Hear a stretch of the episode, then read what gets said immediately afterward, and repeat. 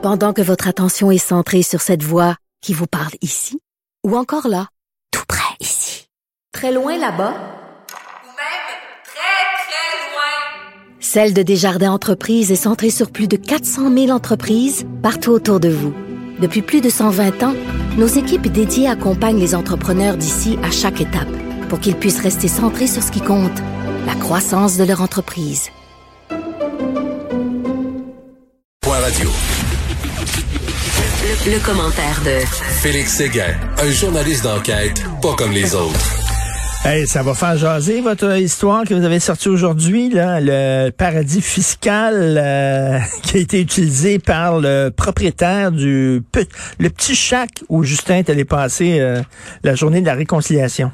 Un petit chac. Exactement. Quand on dit hein, en journalisme story with legs, probablement que c'en est une. Donc une histoire qui a des jambes. Ce que ça veut dire, c'est que une histoire dans le cycle de nouvelles maintenant tellement rapide et d'une durée euh, euh, très courte, ben, cette histoire-là risque de poursuivre là, Justin Trudeau euh, et son cabinet d'ailleurs pendant quelques jours. Expliquons le travail fabuleux euh, de mes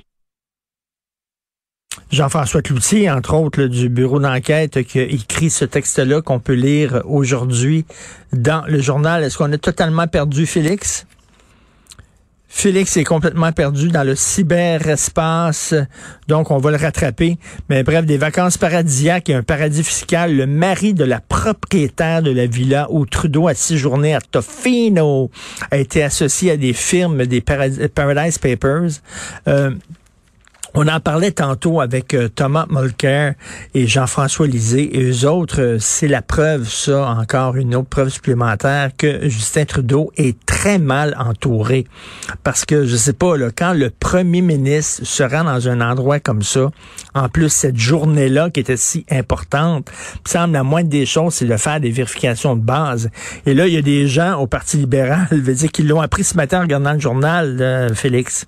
Ben oui, justement, euh, ils ont appris que James McRoberts, euh, la personne qui, qui, qui est visée par cet article-là, cet homme euh, qui a eu des liens avec des compagnies établies dans des paradis euh, fiscaux, euh, est listé également donc dans les Paradise Papers. hein. Il y a toutes sortes de, de papers, hein, Oui. Panama Papers, les, les, les Pandora Papers, les Paradise Papers. C'est en clair le consortium là euh, des journalistes d'enquête qui rend disponibles ces documents-là provenant de fuites pour que nous euh, puissions chercher à qui appartient quoi dans le vaste monde que l'on couvre. Alors, c'est ce qui a été fait hier, entre autres. Euh, James McRoberts était aussi euh, le président d'une compagnie qui s'est inscrite en 2017 pour faire du lobbying pro-cannabis auprès directement du cabinet de Justin, Justin Trudeau. Là. Donc, l'inscription pro du, du, Mhm. du, lobby, du lobbyiste en question, c'était au bureau du premier ministre. Là. Euh, et aussi, c'est un homme qui a été actionnaire de deux compagnies, euh, PGA Limited et RX Payment Limited. C'est des compagnies inc- incorporées à Malte. Malte, c'est un paradis fiscal en Méditerranée. Euh, et c'est ce genre de compagnie aussi, ça, qui, euh, qui facilite les transactions euh, web pour des gens qui ne peuvent pas être accueillis chez d'autres de ce monde comme PayPal à en raison de compagnies dont l'éthique est parfois douteuse. Alors, bref, euh, tout ça est maintenant dit. Ce qu'on ne sait pas toujours, et ce qui est fatigant là-dedans, c'est que euh, il a confirmé, euh, Justin Trudeau, qu'il avait effectivement payé euh, ces vacances-là là, à cette maison de Tofino qui appartient aux gens hein, qu'on vient de vous mentionner, maison là qui est en vente pour 18,7 millions de dollars. Le problème, c'est que la question qu'on pose, c'est combien? Parce que, évidemment, moi, Richard, si tu veux venir, tu veux prendre mon, mon, mon condo pendant un week-end, là, il est super bien situé. J'ai une vue hallucinante sur Montréal. J'ai une piscine, j'ai un gym, j'ai un stationnement intérieur. Je peux te le louer deux pièces, hein. Donc, il faut savoir le prix. Ben tu comprends? oui. C'est ça qu'il il faut savoir le prix. Ça, euh, vas-y. Non, Félix, c'est- pas un ami, hein. c'est pas un ami personnel. C'est pas comme euh, la Gacan qui le connaissait fort bien puis est allé chez lui. Là. Je, je, à moins que je me trompe, ce gars-là est pas un ami personnel de Justin Trudeau. Non, effectivement, euh, ça, ça a toutes les apparences d'une personne qui n'est pas dans le cercle fermé du premier ministre du Canada. Cela dit, par exemple, le- la réponse à cette question que je viens de te poser, on ne l'a toujours pas. Ben Combien, oui, Justin combien Trudeau a-t-il payé? Parce que Ben c'est une ouais, maison ça, de c'est super 18 important. millions, le 18,7 millions de dollars. J'imagine que, tu sais, quand tu loues ça, on s'entend que Ça, ça doit coûter des bidous. Euh, Ben oui. c'est- bizarre qu'ils n'ont pas fait de vérification et on revient Bon, là-dessus. sais, c'est l'autre point. Ça. Ben oui, puis il y a beaucoup de gens qui Richard. disent, tu sais, quand il est mal conseillé, comment ça se fait qu'il y a personne qui a dit, entre autres, ben tu peux pas aller te finot la journée que tu as toi-même décrété? Voyons non, ça n'a pas de bon sens, monsieur, Ben, monsieur le Premier non, ministre. c'est ça. Puis tu sais, euh, il faut là, il commen- euh, je veux dire, il faut commencer à poser des questions euh, sur les gens qui l'entourent au ce qu'on appelle le PMO office, donc au cabinet du, du, du- du premier ministre. Pourquoi a-t-on permis C'est l'enfance de l'art de dire que quand c'est toi qui instaure une journée fériée euh, pour pour célébrer une certaine forme de réconciliation avec les peuples autochtones, puis que tu es en vacances à la place dans une maison à 18,7 millions de dollars, il y a quelqu'un qui t'a mal conseillé, mais même à ça, tu devrais pas avoir à être conseillé pour ça. C'est l'enfance de l'art de dire, Ben oui. ben non, il faudrait bien que j'y aille. Il y a ça, mais il y a aussi, il y a, moi, l'autre question que je me pose, qui vérifie les titres de propriété, les lettres de créance, euh, le passé aussi des gens chez qui Justin Trudeau couche ou des maisons qu'il loue. Ça aussi, ça fait partie des vérifications diligentes, en tout cas à, à mon sens, qui doivent être faites au cabinet du premier ministre, Ben oui, parce que, si le ben, commissaire à a autorisé le voyage. Ben oui, parce que regarde bien, mais mettons, là, c'est, je sais pas, le, le- le propriétaire, c'est, c'est pas le cas, là, mais mettons si le propriétaire de la maison avait été lié euh, au crime organisé. Puis là, t'imagines, toi, le, le- le premier ministre est allé euh, dormir dans un endroit, est allé payer, là, euh, payer quelqu'un qui était lié au crime organisé. Il me semble que c'est normal qu'il y ait des vérifications de base en disant, ben, où c'est que tu vas, là, à qui ça appartient, là, c'est, tu sais. Exact. Ils l'ont C'est ce que je te soumets. Ouais. Due diligence, comme on dit. Alors, cette nouvelle-là a des jambes. On va voir jusqu'où elle va marcher. Et j'ai très hâte si on va lui poser des questions là-dessus euh, à Justin Trudeau au cours des prochains jours. Mais c'est certain qu'il y a d'autres publications, certainement, qui vont sauter sur cette histoire-là. Écoute, tu as allumé sur la même chose que moi tous les fonctionnaires fédéraux doivent se faire vacciner, même le gars qui est au troisième sous-sol, même le gars qui fait du télétravail. Mais il y a une exemption. Euh, si ton imam, ton prêtre, euh, ton moine, euh, ton rabbin ne veut pas que tu te fasses vacciner, ça, pas, tu seras pas obligé de te faire vacciner. Donc, écoute, le message que j'envoie à tous les fonctionnaires fédéraux qui veulent pas se faire vacciner, ben dites que vous êtes croyants. Viens de finir. Ben, Voilà. c'est un peu ça. Alors, le mécréant qui te parle, euh, comme, tu, comme tu sais, je, je ne suis pas baptisé. Donc, moi, dès qu'il est question euh, d'exception pour euh, des motifs euh, des motifs religieux, puis dès qu'on met Tu la sais, tu religion sais que au toi, centre tu sais que décision, toi, oui. tu vas pas au purgatoire. Là. Toi, c'est l'enfer direct quand tu vas mourir. Non, mais en fait, on m'a déjà expliqué que je pouvais rester dans les limbes quelques semaines pour explorer avant d'aller en enfer. Mais oui, c'est l'enfer qui m'attend. Ça, ça dit- oui, mais l'enfer en plus avec une punition, tu sais, c'est de rester dans les limbes puis tu sais virailler là comme à Montréal pendant trois semaines.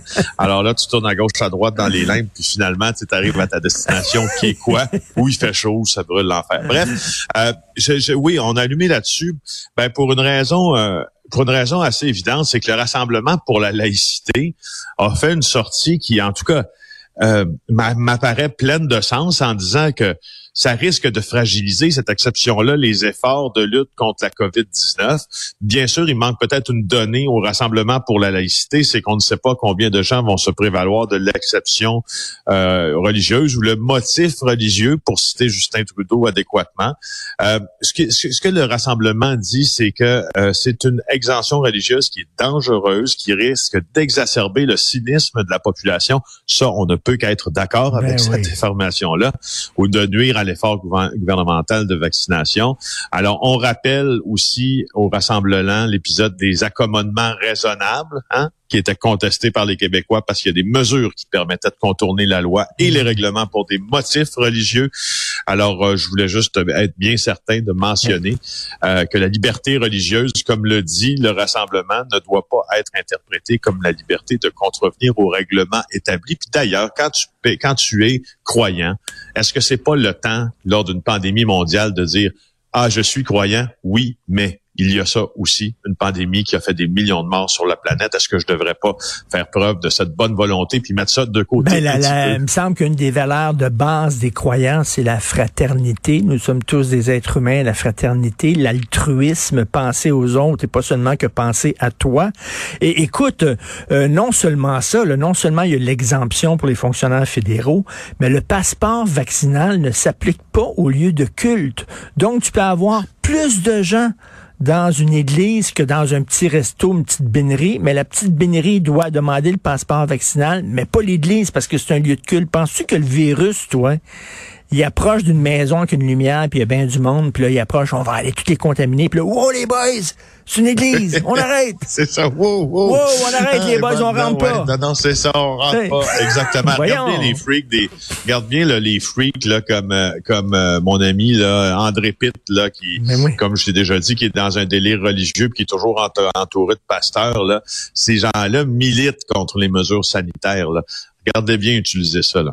Non, non, ça n'a aucun maudit bon sens. Tu veux nous parler d'Amazon?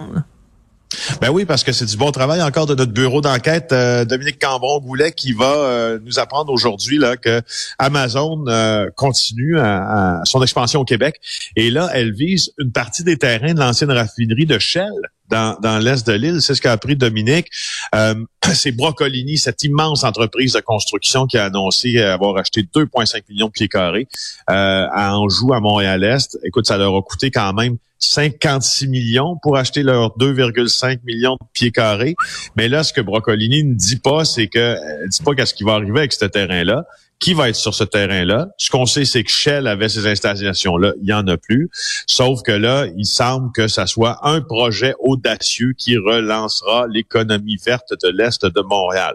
Alors, et on a constaté, là, Dominique avait les bons contacts pour constater que c'est Amazon qui va s'installer sur ce terrain-là. Wow. Ils ont déjà conclu un bail avec euh, avec Brocoli. Voilà. Bonne nouvelle, mais euh, j'espère qu'ils vont améliorer leurs conditions de travail parce que tu sais, il y a des reportages qui disent que les gens sont tellement stressés chez Amazon, ils doivent tellement travailler fort qu'ils ont même pas le temps d'aller aux toilettes, faut qu'ils pissent dans des petites bouteilles en plastique. Je sais pas si c'est vrai ou pas, mais euh, disons que ça circule. Donc en tout cas, ça va créer de l'emploi. Va en paix, mais ne pêche plus, mon cher mécréant. Très bien. Bye. On se reparle demain. Salut, bye.